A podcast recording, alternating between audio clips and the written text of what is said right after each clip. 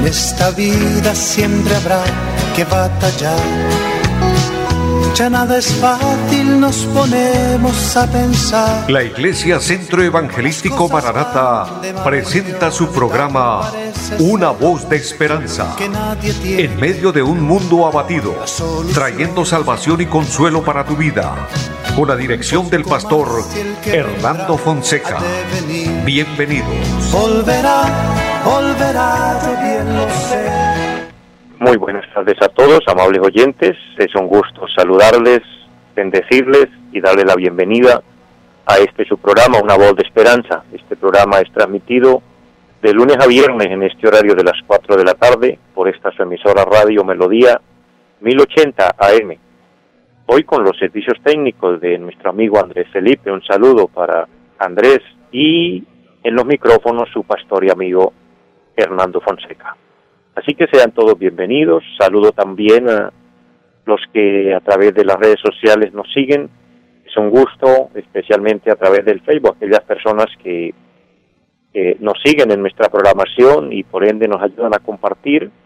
Es una bendición maravillosa. Estamos haciendo la obra bendita del Señor. Estamos de esta manera trabajando para lo eterno, para después de esta vida, es decir, trabajamos para Dios y Dios es tan maravilloso, tan bueno que en su infinita misericordia Él nos recompensa y si no nos recompensa aquí, nos recompensará cuando lleguemos a su presencia, cuando lleguemos eh, al cielo, porque eso nos lo enseña la Biblia, la palabra. Vemos el caso especial para mencionar por lo menos uno, de los tantos que hay, de aquel hombre eh, que era un mendigo, allí el pasaje de San Lucas donde habla del rico y Lázaro.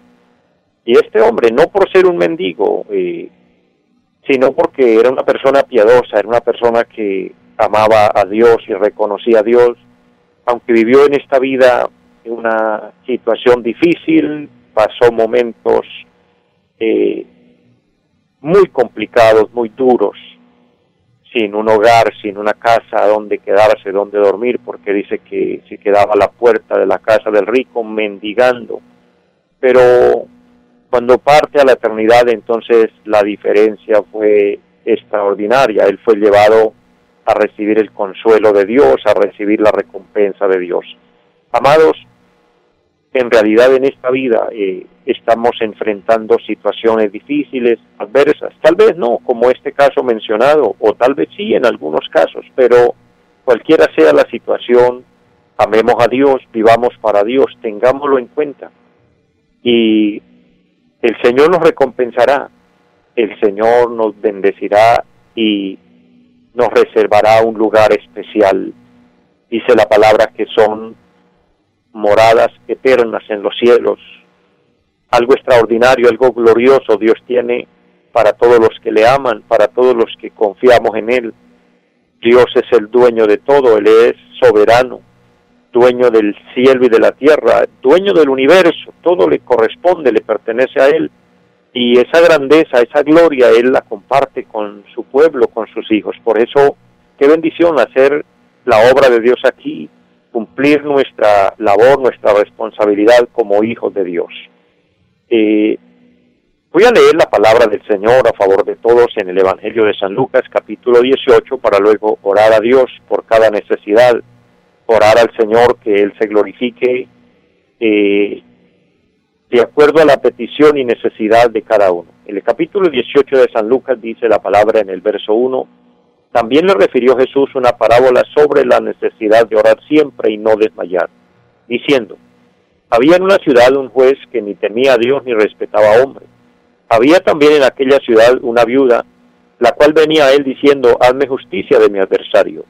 Y él no quiso por algún tiempo, pero después de esto dijo dentro de sí, aunque ni temo a Dios ni tengo respeto a hombre, sin embargo porque esta viuda me es molesta, le haré justicia no sea que viniendo de continuo me agote la paciencia. Y dijo el Señor, oíd lo que dijo el juez injusto. ¿Y acaso Dios no hará justicia a sus escogidos que claman a Él día y noche? ¿Se tardará en responderles? Os digo que pronto les hará justicia. pero cuando venga el Hijo del Hombre, hallará fe en la tierra. Amados, surgen aquí una serie de preguntas que el mismo Señor eh, las formula para que nosotros entremos en razón. El versículo 7, desde ahí en adelante, el Señor habló eh, en tono de preguntas, diciéndonos, ¿acaso Dios no hará justicia a sus escogidos que claman a Él día y noche? Es para meditar en esto. ¿Acaso Dios va a ser injusto para no respondernos? ¿Se tardará, dice el Señor, en darnos respuesta? Y luego afirma y dice, os digo que pronto les hará justicia. La misericordia de Dios, la bondad de Dios, eh, su fidelidad, lo lleva a ser consecuente con nuestras necesidades, con nuestras oraciones. Sin embargo, Él siempre espera que nosotros le pidamos a Él. Siempre Él espera que nosotros acudamos a Él. Es un acto de fe. Por eso el pasaje inicia con un término maravilloso la parábola sobre la necesidad de orar siempre y no desmayar. Por eso vamos a orar en esta hora, vamos a pedirle al Señor que obre milagros, que sane al enfermo, que liberte al cautivo. Y si usted tiene una petición, mi hermano, mi amigo, en el lugar donde usted esté, preséntala al Señor. Yo le voy a ayudar en oración desde acá. Y vamos a decirle al Señor, Señor, ayúdanos. Mire, en su mente, en su corazón, ora y habla con Dios. En la Biblia encontramos el caso de una mujer llamada Ana, que con una desesperación grande vino al templo un día a orar y con gran angustia clamaba a Dios y pedía misericordia. Capítulo 1 del primer libro del profeta Samuel relata donde aquella mujer postrada en el templo hacía una plegaria, una plegaria a Dios, pero dice que solo se veía que movía sus labios, el sonido de sus palabras no se escuchaba. Y aunque no se podía oír literalmente lo que ella pronunciaba, lo hacía con tanto corazón que Dios sí la escuchó, Dios sí la entendió. Por eso tal vez en algunos casos, y dependiendo las circunstancias y dependiendo muchas veces el lugar donde la persona esté, pues puede orar en la mente, puede orar con el corazón y decirle Dios, ayúdame. Y si usted lo hace con fe, el Señor se va a glorificar. Pero también cuando hay libertad de clamar, como aquel hombre que aún en medio de la multitud irrumpió con un grito, Jesús, hijo de David, ten misericordia de mí, y clamó para que el Señor hiciera un milagro y también recibió el beneficio. Entonces vemos que Dios no se limita a responder. Muchas veces nos limitamos nosotros por no pedir.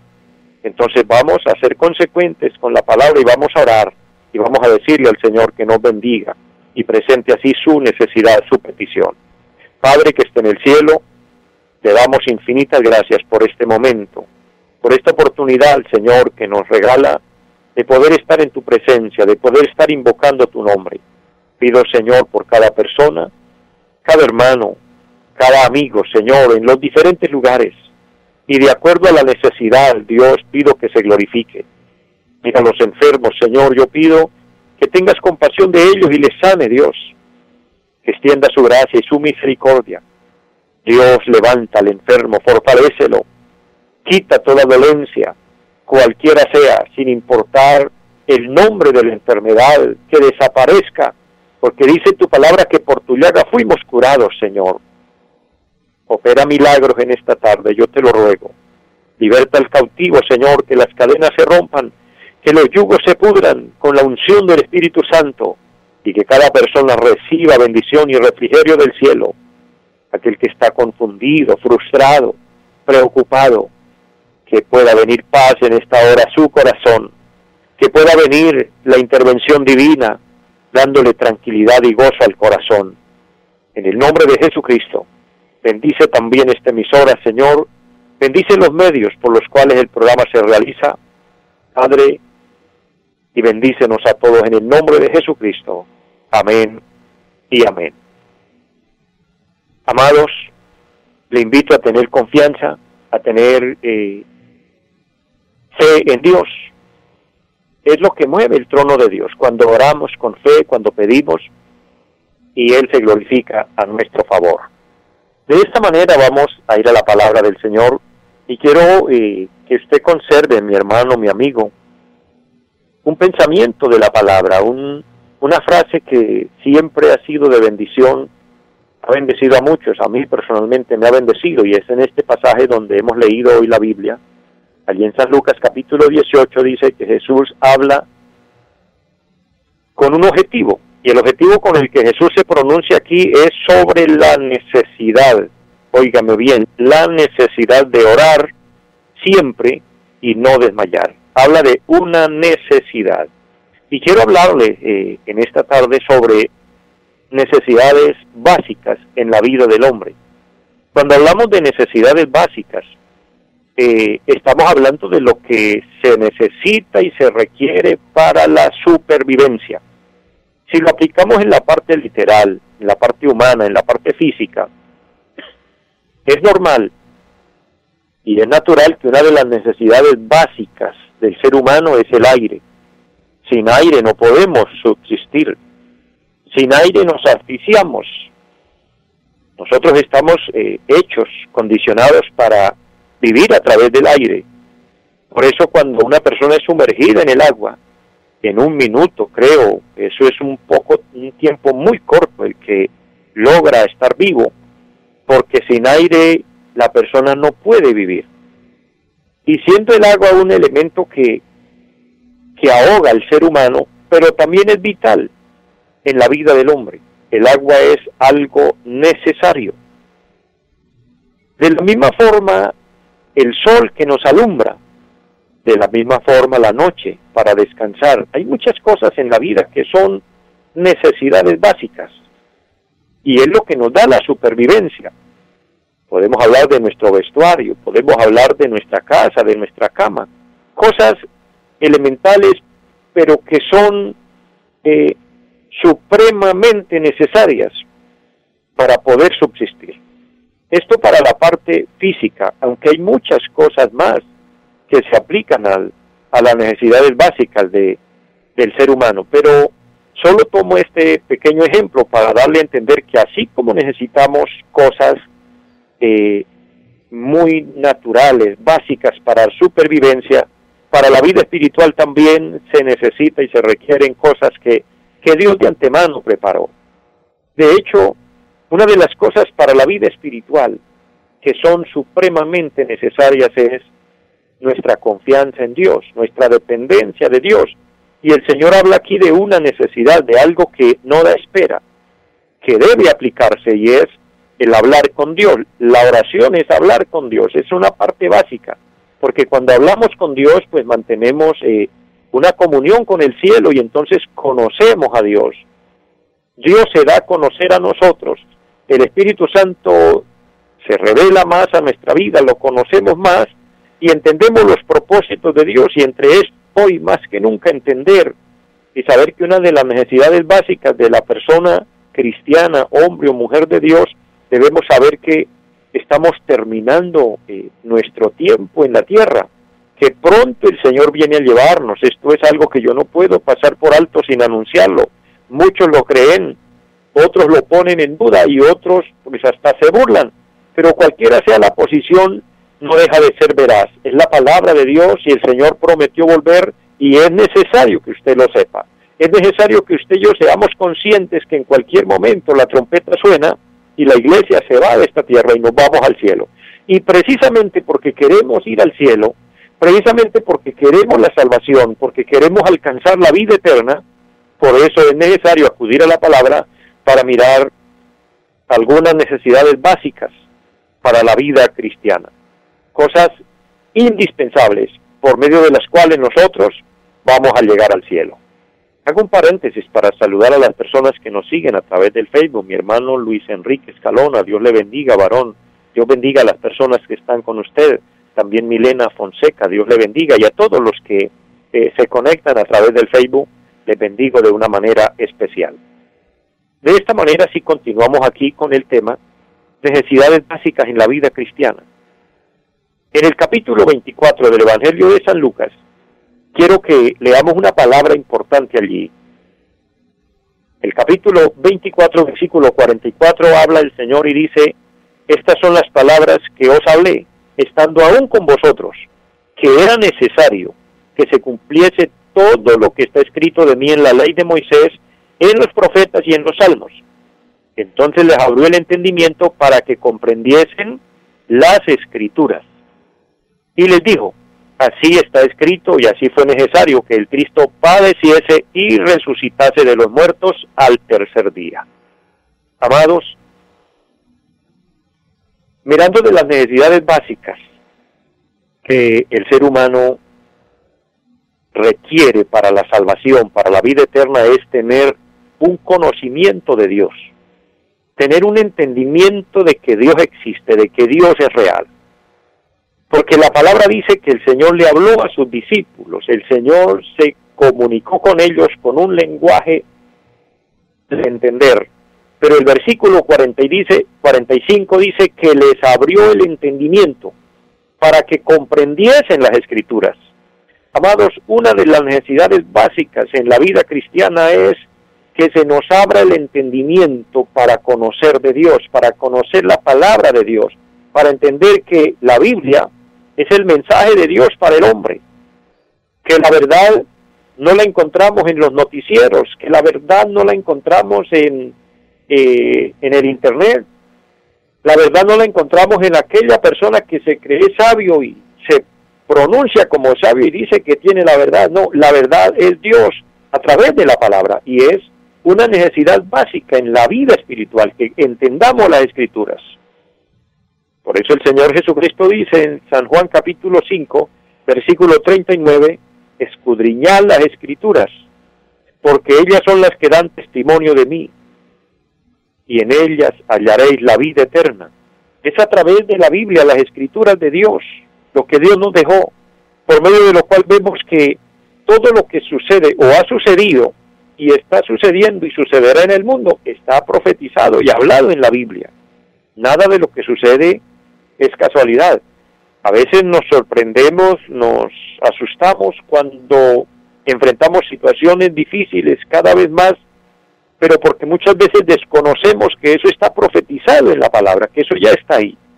Pero el Señor nos dejó su palabra preciosa para que lo conozcamos a Él y entendamos que a través de la Biblia conocemos los tiempos, conocemos la voluntad de Dios, pero es por lo mismo necesario que se nos abra el entendimiento. ¿Y cómo viene ese entendimiento? A través del Espíritu Santo, que es otra necesidad básica en la vida espiritual, pero antes de llegar a esa parte importante del Espíritu Santo en la vida del cristiano, vamos en orden de acuerdo a lo que nos muestra este, este texto sagrado. La necesidad del entendimiento. Pídale a Dios entendimiento, mi hermano, mi amigo que me oye. Hay personas que me dicen, yo leo la Biblia pero no la entiendo. Es que, amados, en la mente humana, en la mente natural va a ser difícil, se necesita el entendimiento espiritual, que Dios nos dé entendimiento, entonces pídale a Dios que le dé entendimiento. Otras personas he oído decir, y es sorprendente que dicen que el que lee la Biblia se enloquece, que por eso le tienen miedo a la Biblia, que no la leen. Yo le puedo decir como manera de testimonio, desde niño he estudiado la Biblia, desde niño me he metido en este tema importante de la palabra y el Señor en su misericordia me llamó para que fuera un predicador del Evangelio y no se podría hablar de la verdad de Dios si la desconociéramos. Yo paso mucho tiempo estudiando la palabra, meditando en ella. En ningún momento me he dado cuenta que mi entendimiento haya sido trocado, que yo esté fuera de sí. Esa es una mentira del diablo, creer que el que lee la Biblia enloquece, que le tienen miedo al Apocalipsis, porque si leen el Apocalipsis se enloquecen. Esa es mentira del diablo. El diablo no quiere que el ser humano entienda a Dios y conozca de Dios, y por eso deja esos argumentos por ahí, para que el que los oiga crea que así es y le tenga miedo al conocimiento de Dios. Y la falta de conocimiento cuesta mucho.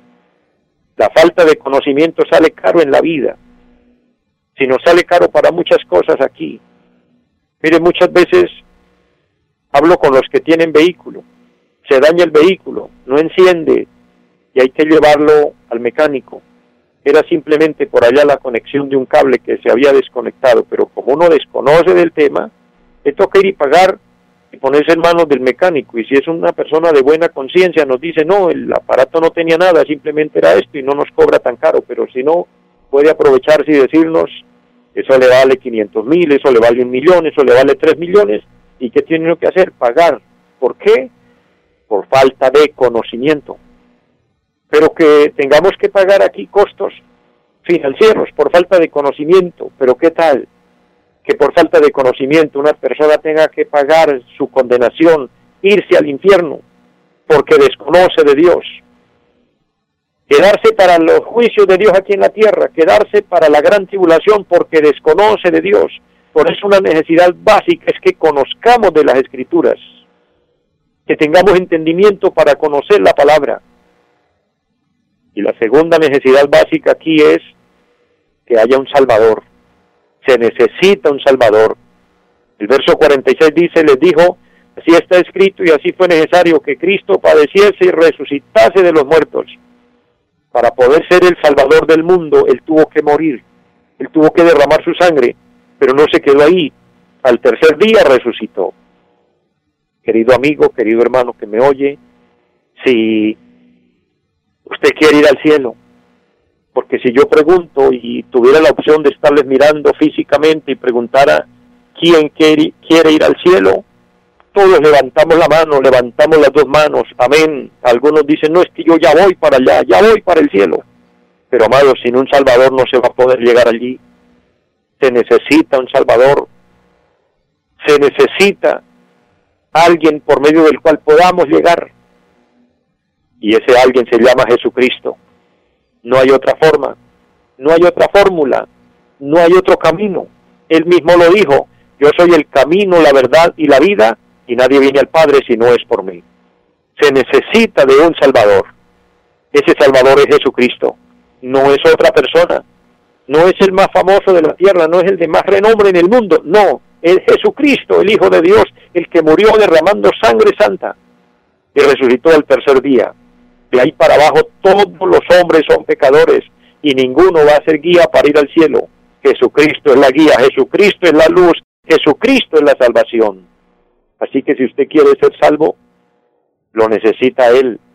Por eso el apóstol San Pablo dice, hay un solo mediador entre Dios y los hombres, Jesucristo hombre. El apóstol Juan dice, si alguno pecare, abogado tenemos para con el Padre, a Jesucristo. Jesucristo es el abogado, Jesucristo es la forma y manera de nosotros poder llegar al cielo. Él mismo dijo, yo soy la puerta, el que por mí entrare será salvo. Luego encontramos en el verso 47 que se necesita el arrepentimiento. El Señor dijo que se predique en su nombre el arrepentimiento. Entonces necesitamos conocer de la Biblia y la Biblia nos llama a apartarnos del pecado. Se necesita un Salvador, pero cuando entendemos que necesitamos un Salvador para poder tenerlo, tenemos que arrepentirnos de nuestros pecados. Se requiere el arrepentimiento. Y para que haya un verdadero arrepentimiento tiene que haber contrición de corazón humillarnos delante del Señor para que se cumpla la palabra que dice, un corazón contrito y humillado, el Señor no lo desprecia. Pero hay que reconocer que pecamos, hay que reconocer que fallamos, arrepentirnos y entonces pasamos a la otra necesidad básica, el perdón de los pecados. Cuando hay verdadero arrepentimiento, entonces habrá perdón de pecados. Y no hay cosa más grande, más gloriosa, más grandiosa que un ser humano alcance el perdón. Hay personas que viven preocupadas, hay personas que viven asustadas, hay personas que no pueden ni dormir tranquilos porque tiene una carga de culpabilidad. ¿Cómo puede liberarse usted de eso, mi hermano, mi amigo? Cuando usted se arrepiente y obtiene el perdón de sus pecados, usted quedará livianito, usted quedará libre y tendrá una vida de mucha bendición.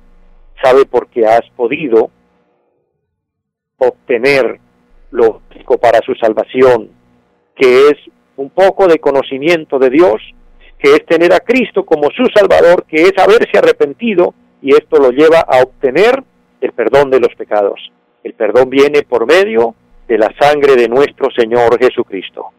Amados, les amo mucho a todos, les bendigo grandemente y que ojalá este tema haya podido bendecir su vida y usted pueda tener esto que le he mencionado para que tenga la opción, la oportunidad de la vida eterna.